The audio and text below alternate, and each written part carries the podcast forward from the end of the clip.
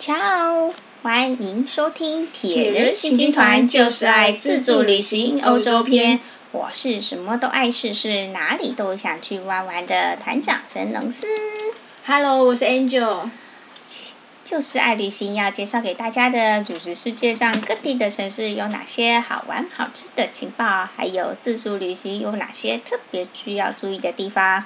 有任何建议、心得或感想，欢迎到脸书的粉丝团“铁人行军团”以及匹克邦的往事“就是爱试试”，与大家一同分享自助旅行的酸甜苦辣哦。上一集我们跟大家介绍了万神殿。那这一集呢，我们照样根据 Advisor 来介绍第二名。第二名就是大家最熟悉的罗马竞技场喽。罗马竞技场是罗马古罗马帝国境内最大型的竞技场面场地，它呈现一个椭圆形状，长轴呢有一百八十七公尺，短轴呢有一百五十五公尺。哇，好大哦！对呀、啊，这真的很大呢。看台区呢有六十排，划分成五五区，分别有供供给贵宾啊、贵族啊、富人、普通人跟底层的妇女使用，约可以容纳六万人。哇，那真的是古罗马时代的大巨蛋了。对呀、啊，很很厉害建筑。顶端它还有设计可以调整的天棚，便于遮阳啊跟散热。它最神奇的设计就是它建有八十个。出入口方便进出，人们啊，只要找到正确的入口，就能直接上到自己的座位，不用在座位区左右移动，方便观众的疏散。真的好神奇哦，好奇妙哦！这古罗马时期就有这样的设计。对啊，因为这么大型的建筑，最最发最害怕发生就是，诶，就是大家临时逃生，然后挤成一团，然后发生人踩人的那种诶惨状。啊，但是呢，它由于设计非常多出口，然后方便出入，所以人可以很快的聚集，又很快的散场。散场，对呀、啊，很厉害设计。呃，就算他们当时那个最大的那个娱乐娱乐方式，所以他们需要很大型的那个疏疏散的那个方式。对啊，算是罗马帝国晚上的娱娱乐之一。它的地下室呢，则是牲畜饲养处。处所跟角斗士啊，还有工作人员出入的便道。嗯。因为大家如果看的那个古罗马的那种电影的话，就知道了，他们都会有那种人跟老虎的格斗啊。猛兽啊，猛兽的。嗯。对啊，所以它地下室要有有些牲畜的饲养处。嗯。这么设先进的设计是从西元一七十二年由维斯帕先皇帝下令兴建，历经八年完工。据说一西元一百零七年的时候，图拉真皇帝为了庆祝胜利，在罗马竞技场举办为期一百二十三天的庆典。在这四个月的时间中，有将近一万一千只的各式动物，以及一万名的角斗士和囚犯，在从早到晚持续不断的浴血战中丧命。哇，好激烈哦！对啊，也就是每平均每天都有将近八十名的角斗士和九十只的牲畜在血淋淋的竞技场上决斗而亡。哦哦，太刺激了！哎，对啊，每天都有。就在玩命啊！对啊，每天都在玩命。他们居然呢把这种人当做那个娱乐。对啊，罗马帝国他们实在是太血腥暴力。嗯，对啊。他们罗马帝国是个崇尚武崇勇的帝国。人民的训练和娱乐也全部都和武艺有关，无论是人斗人、人斗兽，还是兽斗兽，每天都上演着杀戮战场。期间呢，有多次的火灾和地震都阻挡不了这种狂热呢。哦，那所以还好他们有这样的设计，就算有火灾的话，也不怕怎么样疏散。对啊，这样人可以迅速的逃生。我觉得现在这样设计。这不是这是不是那个穿越的，穿越时空的？他们怎么有有办法这么有这么先进的设计？嗯，所以说古人实在是非常聪明的。不要不要小看古人的睿智。对呀、啊。竞技活动啊，一直持续有三百多年，直到西元六世纪末才消失。后来用作住宅、工作坊、圣职人员的宿舍、防御工事、采石场以及基督教圣地等用途。十五世纪为了建造其他建筑，拆除了罗马竞技场的部分石料，啊就啊我在盖盖房子啊，我缺石头，啊就拆拆拆拆下来。哎呦，就拆拆拆几块来拆几块来用，然后大家大家都陆续这样这样一直这样使用，从十五世纪到现在多久了啊？就一直有很多房子需要盖，那就尽量拆尽量拆，才形成了我们今日我们现所看到的模样。对啊，所以罗马竞技场本来应该是完整的封顶，然后现在好像已经拆一半的样子。就是拆拆了四分之四分之一左右，拆掉拆。嗯。对啊，所以说有一些地方是不完整的，都、就是因为啊，是缺石料，拆下拆拆下来，就是这样使用的。嗯，目前呢，游客只要购买门票就可以参观大部分的区域，只有地下层，就是说那个哎关深处的地方那一层，得要事先预订购导览行程才可以下去呢。之前好像听说还有另外有比较特殊的那个也是。有这个特殊的的楼层可以再进去参观，不过也是要另外订订订购这个导览的行程。对啊，因为比诶其他没有开放的区域比较危险，那一定要是要有专人导览，这样比较安全一点。从罗马特米尼火车站，因为特米尼火车站它不算是他们火车总站嘛，嗯、所以我们所以不管你从你是从你要去哪个坐火车进罗马还是？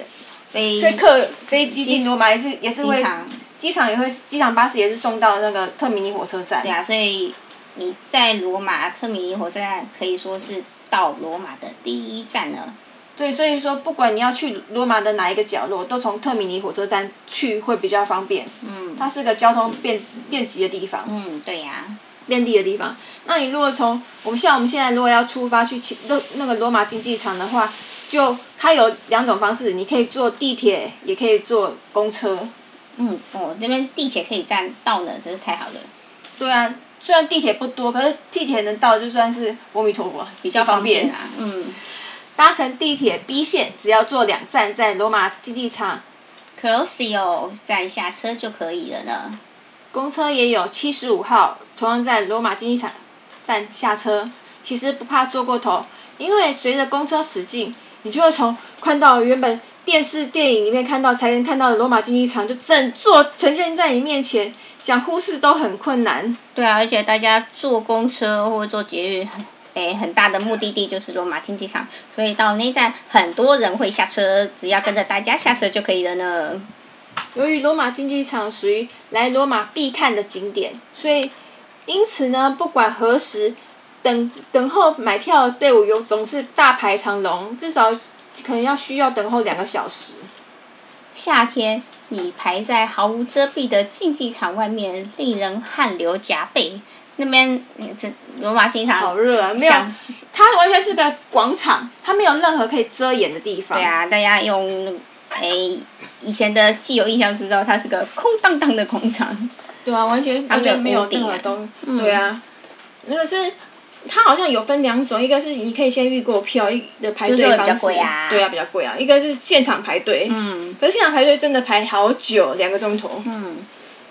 但是你排汗流浃背的时候，但是欧洲气候比较干，所以汗仿佛都吸干了，但是就就觉得、嗯、好像很热，好像没有好像在流汗，但是也没有真正的汗水跑出来。没有，我觉得在这边排队啊，人好像在烤焦了，因为好像。整个在石板上面烤一样。对啊，整个人都要被烘干了呢。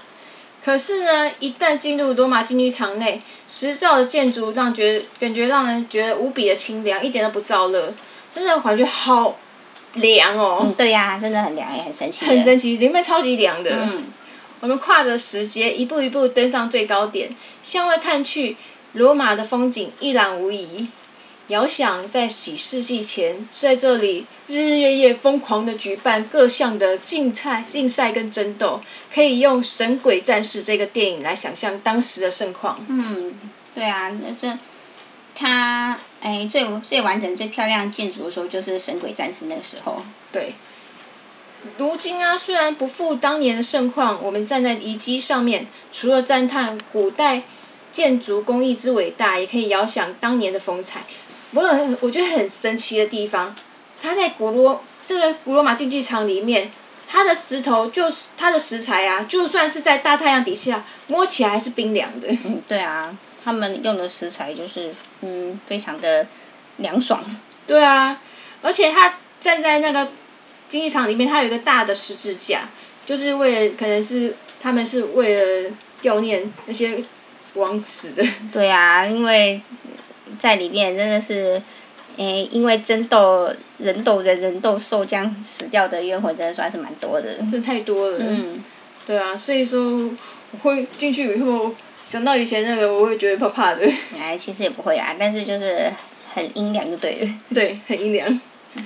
不过再怎么说，虽然这样子，可是这个地方一定非去不可。嗯，对啊，因为大家对于罗马的印象就是这一栋古罗马竞技场。嗯，是啊。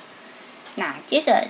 介绍第三名，第三名也同样属于罗马帝国的奇迹，就是罗古罗马市集 Foro Romano 呢。这不，这不是一种建筑物，而是当年的一个一区最热闹的市集广场。它就是古罗马帝国的时期的那个重重要最重要的市集，它记录当时的建筑、交通跟历史。它 C 区非常的广大。嗯，对啊，而且就在罗马竞技场的旁边。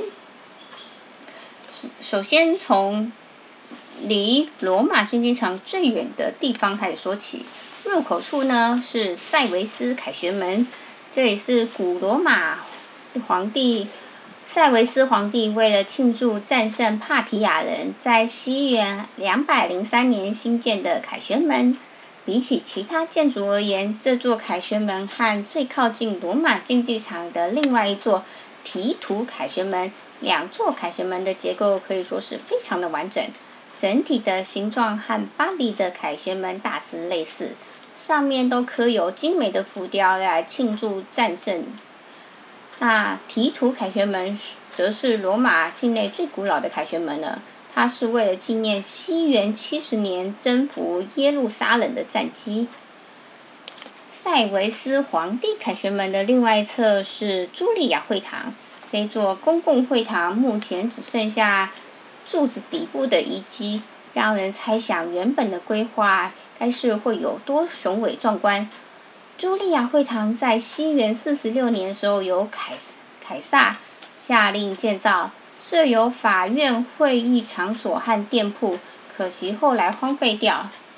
而在古罗马帝国时期十分重要的凯元老院，虽然仍然健在，不过不是当时的建筑，而是西元四世纪重建的呢。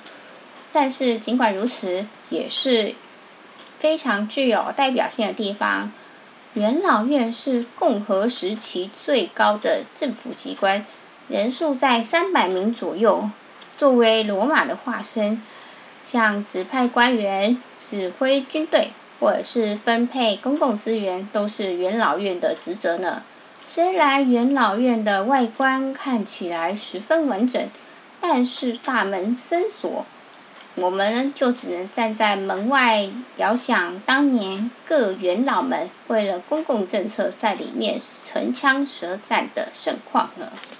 元老院的隔壁是艾米利亚会堂，现在虽然只剩下断垣残壁的遗迹，不过这个地方原来的用途可是当时最重要的商业交易中心哦。想象西元前二世纪，在最热闹的罗马市中心，这座长一百公尺、宽三十公尺。大概有三分之一的台北车站这么大哦，具有三个出入口的两层楼建筑，在古罗马的帝国的地位绝对是十分重要的。艾米利亚会堂对面是圣火真女神殿跟圣火真女之家，圣火真女就是主管火的维斯塔女神，相当于我们的灶王神、灶王爷啊，保佑住宅炉火安全的神祇。罗马人对于维斯塔女神的崇敬方式表现在圣火真女神殿上，神殿上有一个有一盆火炉，火焰必须常年不灭。为表虔诚，罗马人从贵族世家中遴选六名年轻的少女作为祭司，时时刻刻注意平时的起居就在圣火真女之家作为祭司，他们的身份地位是因此而提高。不过呢，必须要付出代价，也就是说，身为祭司的时期必须保持着处女之身。根据历史记载，要让花样年华的少女断绝人间的情爱，实在是太痛苦的事了。嗯。穿越过一片广大的遗迹，那就是马森齐奥皇帝教堂。它是古罗马时期最大的遗迹，也是古罗马帝国最后神殿，建于西元四世纪。最后靠近罗马竞技场那端的，就是提图皇帝凯旋门。看起来是不是很眼熟呢？巴黎凯旋门就是参考它的。嗯，就是我们要再进去古那个罗马竞技场的时候，看到一个凯旋门，就是提图皇帝凯旋门。那提图皇帝凯旋门是古罗马最老的凯旋门。前面所提的塞维斯皇帝凯旋门有三个拱门，它是两个柱体，然后柱柱体上又有三个拱门，所以跟罗呃巴黎凯旋门不太像。那提图皇帝凯旋门是单拱建筑。上面的浮雕描述着战功，所以它算是巴黎凯旋门的创作灵感。老实说，我觉得古罗马市集虽然很丰富，可是其实如果没有去过，可能会觉得它非常的，它非常的呃，就是完整。可是实际上，我们我我自己本人感觉啦，到现场的时候，老实说还是觉得是在断垣残壁啊。嗯，对啊，但是我们就是要。遥想它是当年很很繁荣的地方嘛。那既然古罗马市集在罗马竞技场的房旁边，所以诶、要去那边的话，就是跟罗马竞技场是一样的交通方式。你要坐 B 线地铁 B 线或者是七十五号公车，在罗马竞技场站下车就可以了。古罗马竞技古罗马市集虽然属于露天户外的建筑群，外面马路就可以看得到。不老实说，进去里面，你没有稍微准备一下的话，会觉得很晒，因为它完全都没有遮蔽，而且要要逛的话，就一直走，一直走，一直走，很累。嗯。所以你要进去逛之前，你要先准备一也，譬如说是阳伞啊，或者是一些水啊，防晒用品。不然里面根本没有得遮。嗯。因为完全都是露天的。嗯。就就一直晒，一直晒，因为像我们夏天去啊，太阳真的很晒。那假如你想进一步探究里面个别的建筑特色的话，就是必须要购买门票进去参观呐、啊。那目前呢，古罗马市集的门票跟古罗马竞技场的那个门票，他们是以套票的形式贩售，就是你参参观古罗马竞技场就送你顺便看一下隔壁的古罗马市集。大家大半多半都是因为要去罗马竞技场，在那个才啊白不看白不看才去一一起参观。其实进去里面参观，觉得还不错。能够走在古罗马时时代的经济政治权力中心，想象数千年以前，人们在这里生活、买卖、开会、祭祀，一切生活重心都离不开这里。想象古代军队凯旋归国，元老们三三两两入内开会，女祭司神圣的守护圣圣火真女神殿的圣火。到一直到凯撒倒在元老院的阶梯，大喊着：“吾儿，你也是吗？”脚踏在历史发生的现场，真的是十分的有感觉。对啊，这不就不是只是哦古罗马而已，他就觉得感觉上他整整个就是有看得到，仿佛看得到那历历史画面的样子。对啊，那个真的是有身处在现场的感觉。但是要特别提醒的是，这里由于都是历史古迹。古代遗迹有时候路面不见得会十分的平坦，最好要穿一双好走的鞋子。而且这里也完全没有遮蔽物，要是夏天来访的话，防晒措施请一定要做好。在意大利没待几天，马上就呈现了烤焦的状态。哇，那个还好，意大利人他们常常路边都不时会出现那饮水台啊。我们就可以适时的补充水分，那个那是饮水台的水是可以喝的。嗯，而且那水可以说是非常的冰凉，就是时要时时刻刻补充水分，要不然会脱水。对啊，另外也会提供一个小秘诀：古罗马市集的范围很大，你身在其中，你只能拍一个近距离的特写照，根本拍不到完整的那个大大部分的那个古罗马市集。那你如果想要拍到古罗马市集的一，捕捉到一个完整的古罗马的市集的样子的话，你我们就可以去。